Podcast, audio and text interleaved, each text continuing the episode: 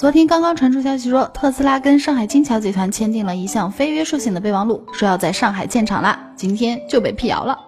上海金桥出口加工区发布了澄清公告，表明上海金桥集团有限公司迄今并未与任何人签署与特斯拉合资建厂的备忘录或其他形式的文件。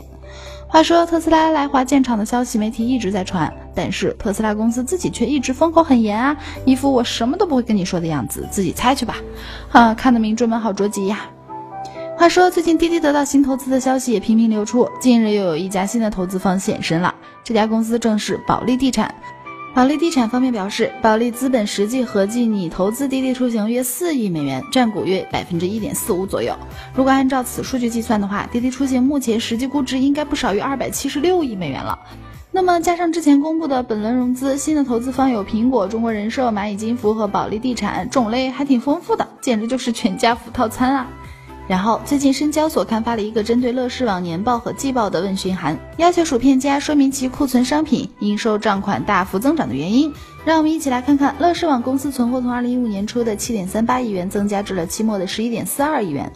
其中库存商品由期初的四点一亿元增加至期末的十点七亿元。二零一六年一季报显示，存货余额为十五点九五亿元。所以说，按照这个库存来理解的话，薯片家是不是都不怎么发货的呀？存那么多货在库里也不怕沤坏了？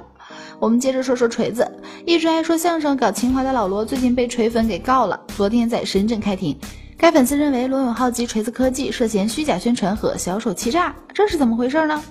这位资深罗粉发现了四个老罗在发布会上承诺过的却没有实现的手机功能问题，分别是：一、锤子 T1 预装的 APP 无法删除；二、缺少语音助手功能；三、缺少电源键自动解锁功能；四、没有依照承诺提供 Bootloader。啊，这可是尴尬了，牛都吹出去了，该实现的都没实现。粉丝的诉讼要求提出锤子赔偿给自己九千九百二十元，并希望锤子科技对说明一下到底是怎么回事。虽然案子已经审理了，但并没有当庭宣判。不过，在王思聪转发过微博后，老罗倒是出来道歉了嘛，哈 大家都懂的。最后，我们再来说一下小米。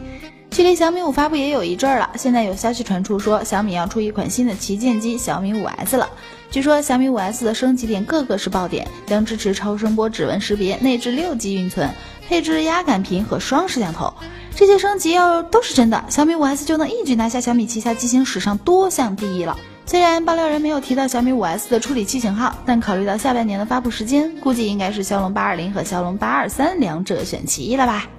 好了，今天的一品晚报就是这样，欢迎大家下载凤凰 FM 手机客户端，也要多多关注凤凰科技。我们下期再见，拜拜。